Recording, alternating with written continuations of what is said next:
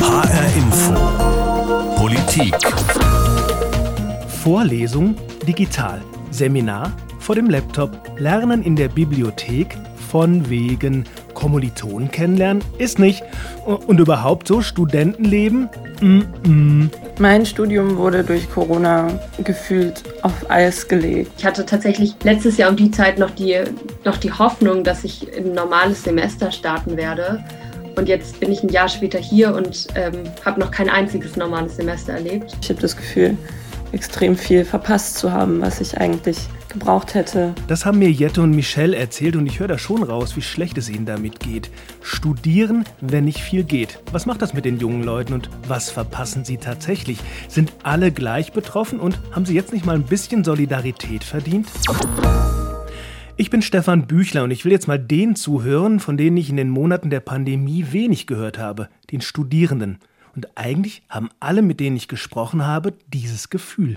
Hilfe, ich habe mein Leben geschrumpft. Hm, ich habe mich mit Ole Bay und Timo Grafe verabredet. Beide studieren Umweltingenieurwissenschaften an der TU in Darmstadt. Und wir haben uns, weil es schön zum Thema passt, in einer Videokonferenz zusammengeschaltet. Ole und Timo sind jetzt also genau da, wo sie seit einem Jahr immer sind, in ihren Studentenbuden. Und Ole, bei dir sehe ich dein Bett im Hintergrund, einen Schrank, eine Gitarre. Ist das jetzt so dein geschrumpfter Lebensraum? Ja, genau. Also faktisch nur hier vor, weil ich auch zum Teil im Homeoffice gearbeitet habe. Studium war alles hier. Die Uni hat man halt so gut wie nie oder nie von innen gesehen. Und selbst seine Freizeit hat man ja irgendwie mittlerweile vom Computer verbracht. Und ist das cool? Es hat coole Aspekte, wenn man sagt, die Vorlesung morgens um 8 Uhr kann man auch im Bett anhören. Aber es schlaucht auf Dauer ziemlich und ja, man wünscht sich doch auch relativ schnell wieder Leute zu sehen und in die Vorlesung so zu kommen. Was schlaucht denn so? Ist es irgendwie anstrengender, immer nur über Bildschirme zu kommunizieren und, und Wissen aufzunehmen? Also mir geht so, wenn ich so zwei Teams-Konferenzen am Stück habe, dann bin ich eigentlich durch. Ich glaube, das Problem ist, dass man nicht diese Lockerheit zum Teil mit hat, also dass man sich miteinander auch außerhalb der Vorlesung mal irgendwie kommuniziert, mal einen Spruch oder irgendwas sagt oder in den Pausen zwischen den Vorlesungen auch irgendwie mal ja, einfach interagiert miteinander. Und hier ist es halt, ja, kannst du in der Pause, machst du dir in der Küche einen Kaffee, gehst dann mal aufs Klo und sitzt hier wieder vor dem Computer und dann geht's halt weiter mit dem visuellen Berieseln lassen. Berieseln lassen ist ja eigentlich auch keine gute Studienform, oder? Man würde ja gerne so ein bisschen aktiver werden, oder? Ja, voll dadurch, dass man halt zu Hause in seinen eigenen vier Wänden nur noch verbringt, wo man halt alles macht, ist man halt auch gewohnt, an seinem eigenen Schreibtisch seine Freizeit zu verbringen. Und dann sind die Hobbys am Computer meinetwegen auch zocken, was einige Studenten viel machen. Oder ist der, die, die Hemmschwelle so einer Vorlesung nicht mehr ganz so fokussiert zu folgen, sondern dann in dem anderen Bildschirm dann doch nochmal irgendwas nachzuschauen oder hier nochmal ein nettes Video zu sehen, irgendwie leichter diese Hemmschwelle zu übertreten, als wenn man in der Vorlesung so sitzen würde. Okay. Stichwort Motivation, wie hast du das erlebt? Ähm, war das leichter, wenn du noch mal in die Bibliothek gehen konntest, Kommilitonen treffen konntest? Oder war das auch okay jetzt vor dem kleinen Bildschirm? Also ich muss gestehen, so Teamarbeiten, Gruppenarbeiten, zumindest was so Absprachen angeht, fand ich an sich ganz cool, so auch vom Monitor zu haben. Aber gerade wenn man für sich selber lernen muss und wenn es auf die Klausuren zugeht, ist es schon schwieriger, sich selbst zu motivieren, einfach weil man diese Lernatmosphäre nicht hat. Und da trägt dann vor allem die Bibliothek auch ziemlich mit, wenn man in einer Reihe mit, weiß nicht, 30 anderen Studenten sitzt und alle sitzen nur über ihrem Blatt und sind am Lernen. Das motiviert einen irgendwie schon mit. Das fehlt in dem Zimmer, in dem sich jetzt ja eigentlich das komplette Leben abspielt. Studium, Freizeit, sogar der Job läuft über den Bildschirm. Kommst du eigentlich überhaupt nicht mehr raus. Timo, wie geht's dir da so? Ja, quasi genauso. Also ich habe das Glück, noch in einer relativ großen WG zu wohnen, aber genau wie bei Ole, also auch meinen Job mache ich auch im Homeoffice. Ich habe zwar noch Nachhilfe, die ich gebe, da kam ich gerade in der Zeit, wo es dann ein extremer Lockdown war, wenigstens einmal die Woche notwendigerweise raus. Ansonsten alles hier dem PC, am Schreibtisch, ja, ab und zu da hinten auf der Couch, aber um mal die, die, den Standort zu wechseln, aber sonst. Also die Welt ist echt klein geworden für Studierende heute. Ihr studiert ja beide Umweltingenieurwissenschaften und das hört sich für mich so an, als hätte das ja auch was mit praktischer Arbeit zu tun, also mit Versuchen und irgendwie mal was aufbauen. Konntet ihr da überhaupt irgendwas machen in den vergangenen Semestern? Puh, hast du recht, ja. Es gehört normalerweise viel Praxis auch dazu. Ich habe jetzt, jetzt im Sommer tatsächlich ein praktisches äh, Fach dabei, wo wir auch im Bach vermessen waren. Allerdings zum Beispiel habe ich mit Ole tatsächlich zusammen im Winter ein weiteres Fach gemacht, wo wir normalerweise uns beispielsweise einen Staudamm anschauen und darüber äh, was schreiben, was, was vermessen, was berechnen. Das ist halt ganz weggefahren. Da haben wir in der Theorie nur im Internet danach recherchiert und dann was aufgeschrieben. dabei finde ich halt, ist der Lerneffekt geringer, als wenn man sowas tatsächlich vor Ort sieht, gerade weil wir ja schon im Bachelor unser Background-Wissen dazu aufgebaut haben und das jetzt auch gerne mal anwenden können in der Praxis. Und das ist jetzt im letzten Jahr leider weggefallen. Das ist leider weggefallen, hat Timo noch gesagt, aber das war bei unserer Videokonferenz nur schlecht zu verstehen. Und ich bekomme eine Idee davon, wie anstrengend das sein kann, den ganzen Tag mit mehr oder weniger guten Verbindungen alleine zu Hause vor dem Rechner zu sitzen. Die beiden erzählen mir aber auch noch, dass die TU Darmstadt den schnellen Umstieg auf hybrides und digitales Studium eigentlich ganz gut hinbekommen hat. Da ist zum Beispiel ganz praktisch, dass jetzt Vorlesungen als Video auch später noch abrufbar sind. Aber trotzdem, bei vielen Studierenden bleibt gerade der Eindruck, mein Studium ist so klein wie mein Bildschirm. Es gibt Seminare und Vorlesungen, die funktionieren digital ganz gut. Aber wie ist das mit Studiengängen mit starkem Praxisbezug? Wie ist das bei Sport oder Musik oder Theater? Und damit bin ich nochmal bei Jette Büssel. Die haben wir am Anfang der Sendung schon mal kurz gehört. Jette ist 25 und studiert im sechsten Semester Theaterregie in Frankfurt. Mein Studium wurde durch Corona gefühlt auf Eis gelegt. Ich studiere Theaterregie, also einen sehr praktischen Studiengang eigentlich.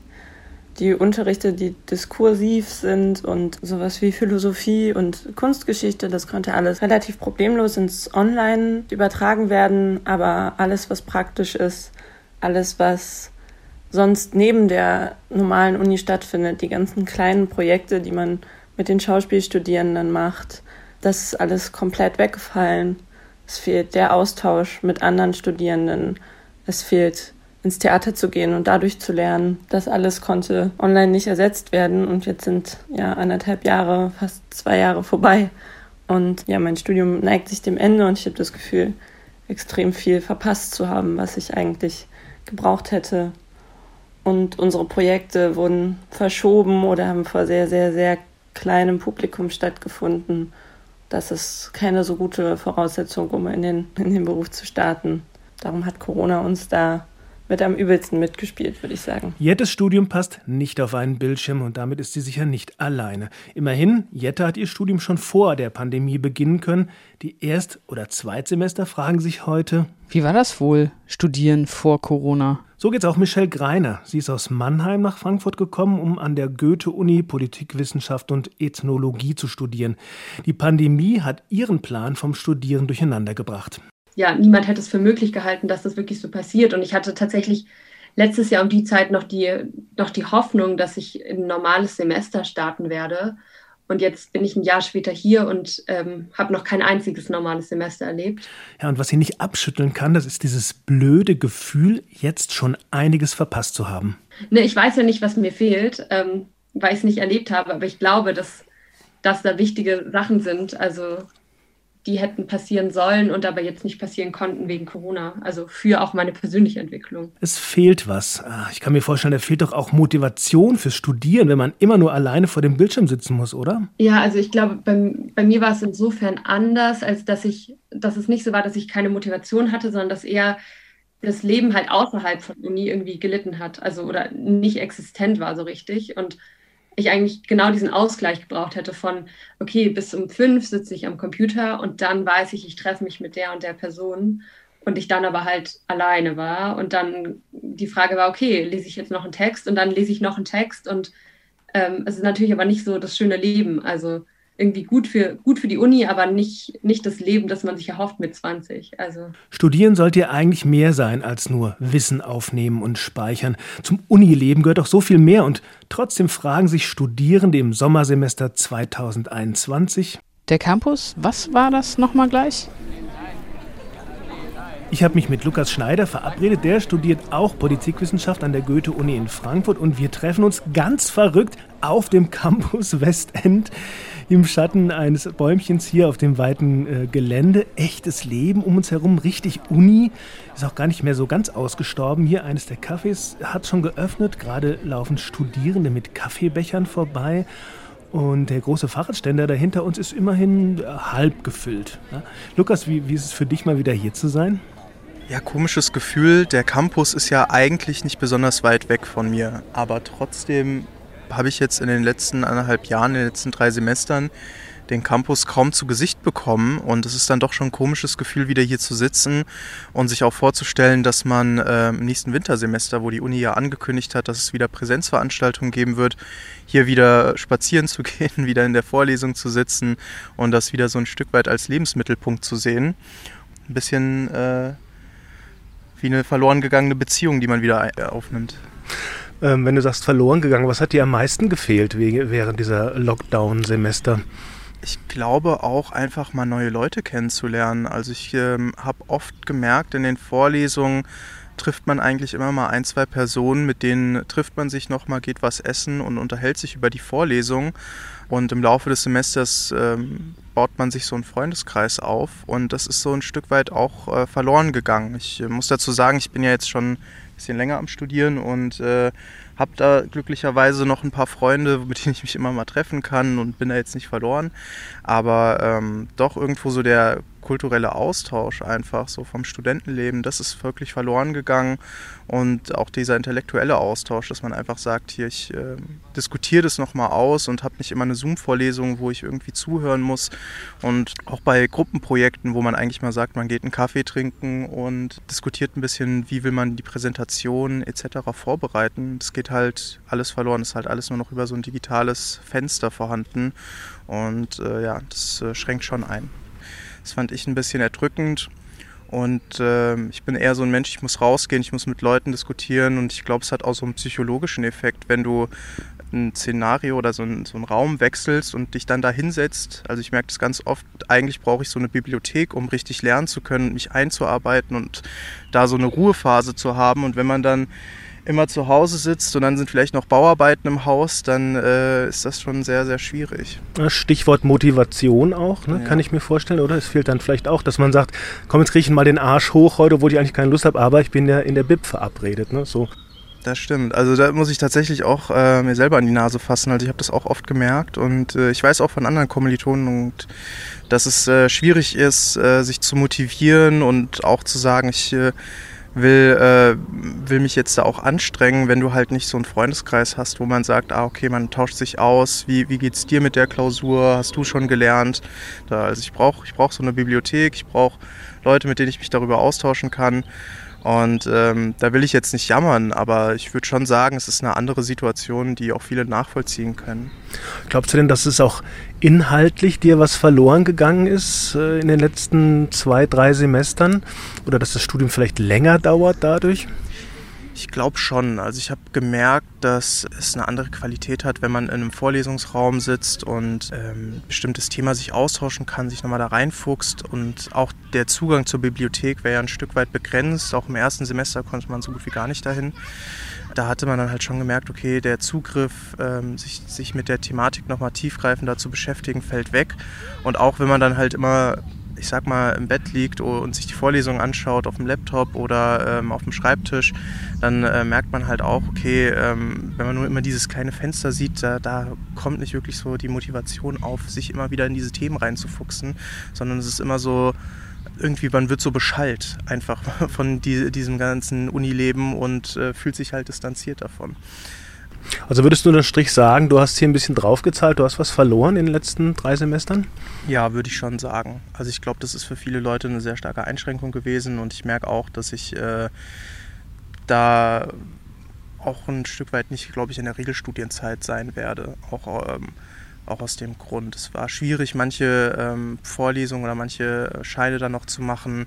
Man hat gemerkt, es ist schwieriger, ein Praktikum zu bekommen und auch so eine Umorientierung oder eine Orientierung während des Studiums zu finden, ist, äh, ist schwierig. Auch gerade so ein, eine Schwerpunktwahl, äh, wo man ja eigentlich sich nochmal tiefgreifend damit auseinandersetzen will, das fand ich auch ein bisschen schwieriger, da meine Entscheidung zu finden, wenn es halt alles nur komplett online ist und das Angebot ja auch ein Stück weit begrenzter war als in den Semestern davor. Studium für Einzelkämpfer studieren alleine. Das ist auch eine Typfrage, wie man damit zurechtkommt. Ich habe auch mal bei den psychologischen Beratungsstellen der Unis in Hessen nachgefragt, ob es da schon sowas gibt wie so einen Corona-Effekt. Und dann habe ich gelernt, dass es noch zu früh ist, um sowas seriös zu bewerten. Unverändert hoch ist die Anfrage, sagt die psychologische Beratung der AStA in Gießen. Und, und von der Beratungsstelle an der Hochschule Fulda habe ich erfahren, dass Corona seit Herbst ein eigener Beratungspunkt wurde. 60 Prozent aller Beratungen drehen sich seitdem um die Pandemie, also zum Beispiel um soziale Isolation. Aber auch Trauer, Antriebslosigkeit und Einsamkeit sind häufiger Themen. Das sind depressive Symptome. Das heißt jetzt aber nicht, dass viele Studierende tatsächlich schon eine Depression haben, also krank sind, aber es zeigt sich doch, dass viele unter ganz schön großem Druck stehen. Und ich frage mich, Trifft es eigentlich alle gleich hart? Klar ist, alle, die einen Job brauchen, um ihr Studium zu finanzieren, waren während des Lockdowns hart getroffen. Das ist schon praktisch, wenn man Eltern hat, die ordentlich unterstützen können. Spielt es also auch eine Rolle, wo man herkommt? Begüterte Akademikerfamilie oder nicht? Hat da die Pandemie die Chancenungleichheit auch wieder verschärft? Ich frage mal bei arbeiterkind.de nach. Die Organisation unterstützt alle, die als Erste in ihrer Familie studieren. Eva König, war das für Arbeiterkinder jetzt besonders schwierig, ein Studium zu beginnen? Ja, also man hat ja kaum noch Möglichkeiten, wirklich in Kontakt zu treten äh, mit den Lehrenden, mit den Mitstudierenden. Und dieser Austausch, auch der direkte ähm, persönliche Austausch, der ist gerade für Nicht-Akademiker-Kinder sehr wichtig. Und das hat Warum ist dieser Austausch wichtiger als für andere? Ist halt auch diese Frage des Habitus, ne? dass äh, diese Hochschulwelt, diese akademische Welt tritt ja auch eine, eine besondere Form der Sprache, des, der Gestik, ähm, diese Debattenkultur, äh, die dort herrscht und die äh, manche aus, äh, von Hause aus eben nicht gewohnt sind. Das erleben sie dort zum ersten Mal. Und das ist halt wichtig, dass man sich da auch, äh, ne, da einen Eindruck persönlich auch direkt von äh, bekommt, um sich da auch, äh, ich sag mal, mit auseinanderzusetzen und seinen Platz dort zu finden. Es ist erstmal immer ein Schritt, dass sich äh, viele da fremd fühlen, weil sie einfach anders äh, aufgewachsen sind und äh, ja, andere, ein anderes soziales Umfeld hatten. Aber ähm, diese Anpassungsleistung, die ja dann im Laufe der Zeit auch stattfindet, die ist halt wirklich auch Voraussetzung, dass man das auch vor Ort erlebt, ne? die heiligen Hallen sozusagen mhm. auch betritt und äh, gerade auch mit den Professorinnen und Professoren in Kontakt kommt. Das, äh, das nur auf Distanz, da äh, findet man den Zugang eben noch, noch schwerer. Also unser Hochschulsystem ist ja ohnehin ein, ein selektives System, also in dem erfahrungsgemäß Akademiker Kinder besser zurechtkommen, haben wir auch gerade schon so ein bisschen gehört. Ist es so, dass Corona analog zu der Situation in den Schulen diese Situation noch verschärft hat? Haben Sie da Beobachtungen, Belege, Zahlen vielleicht sogar? Wir können das ähm, auf jeden Fall feststellen, dass sich da die Situation verschärft hat ähm, durch Corona. Wir haben da viele Stimmen zu gesammelt. Wir haben auch eine große Online-Konferenz äh, dazu gemacht im letzten äh, Winter und haben viele Stimmen gehört von SchülerInnen. Also die Schulsituation kennen wir da sehr gut, aber eben auch von Studierenden, gerade die Erstsemesterstudierenden. Ne? Wie war der Einstieg in, ins Studium äh, unter Corona-Bedingungen?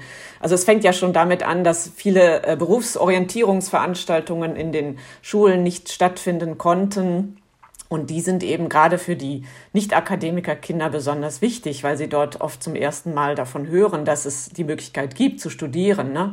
Und äh, welche, unter welchen Bedingungen kann das äh, erfolgen? Wie kann ich das finanzieren? Ne? Wer, äh, wo sind Anlaufstellen? Wo kann ich mich beraten lassen? Welches Fach ich studieren könnte? Wie kann mein Weg aussehen? Das hat oft nicht stattgefunden und das ist natürlich ein großer Nachteil äh, letztendlich.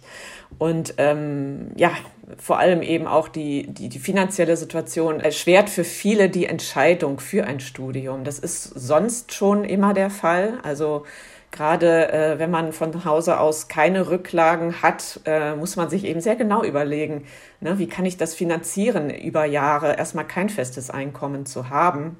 Wie läuft das mit dem BAföG? Ähm, das sind halt eben, ja, oft die Nicht-Akademiker-Kinder, die Nebenjobs haben, die vor allem finanziell ähm, etwas bringen, also weniger Arbeitserfahrung für später sammeln sondern ähm, da geht es eben um, um wirkliche Finanzierung des Studiums. Und da sind viele Nebenjobs natürlich auch in der Corona-Zeit äh, weggefallen, weil es oft die Gastronomie oder den Einzelhandel betroffen hat ähm, im Lockdown. Und da waren eben hauptsächlich diese, äh, die Nicht-Akademiker-Kinder betroffen. Da gibt es auch Studien, äh, beispielsweise des Deutschen Instituts für Wirtschaftsforschung aus äh, vom Mai letzten Jahres dazu.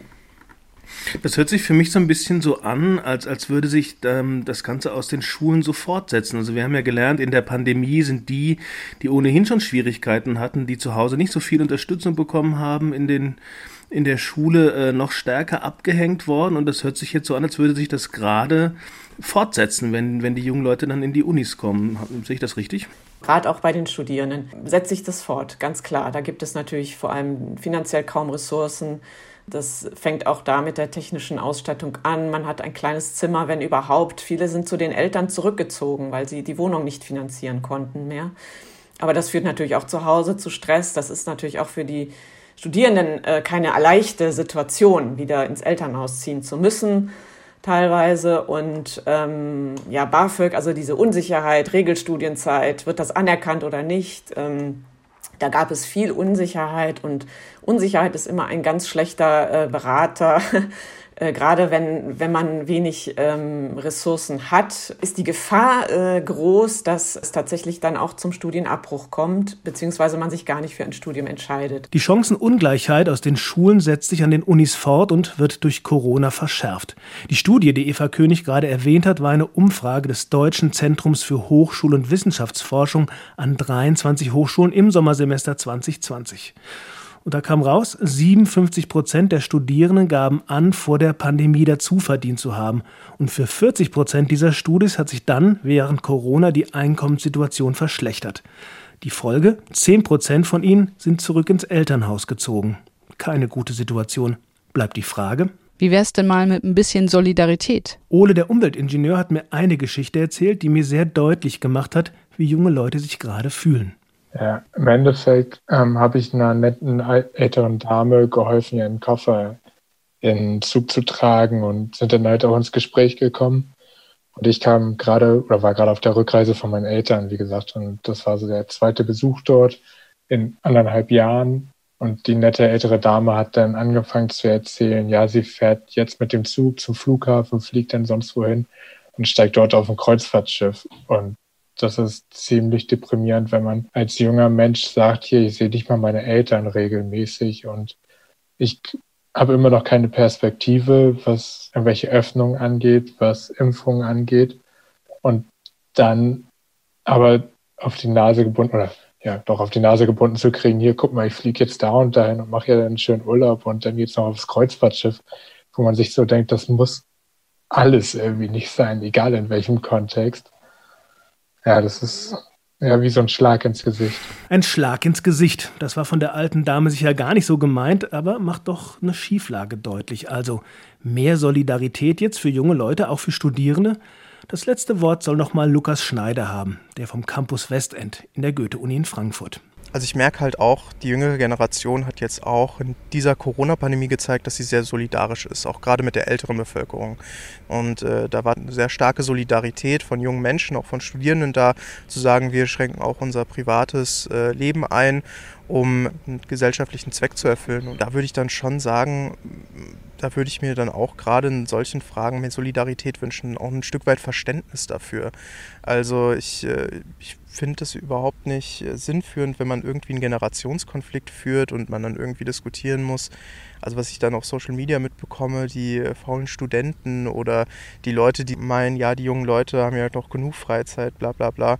Ich glaube, am Ende muss man halt schon festhalten, wir müssen das als Gesellschaft zusammenstehen und da bringt ein Generationskonflikt wenig. Ich würde mir da mehr Solidarität wünschen, auch von der älteren Bevölkerung, zu sagen, äh, jetzt müssen wir auch für Studierende mehr Möglichkeiten schaffen, Lockerungen und wenn das dann auch geschaffen, geschaffen ist, dass man dann das auch berücksichtigt für die nächsten Jahre, dass das halt auch kein einfaches Jahr jetzt für uns alle war. Danke, Lukas. Das war H-Info Politik und ich bin Stefan Büchler.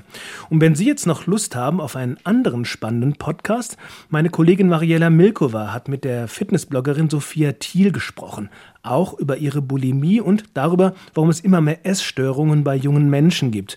All das in H-Info, das Interview gibt es auch in der ARD Audiothek oder überall da, wo es Podcasts gibt.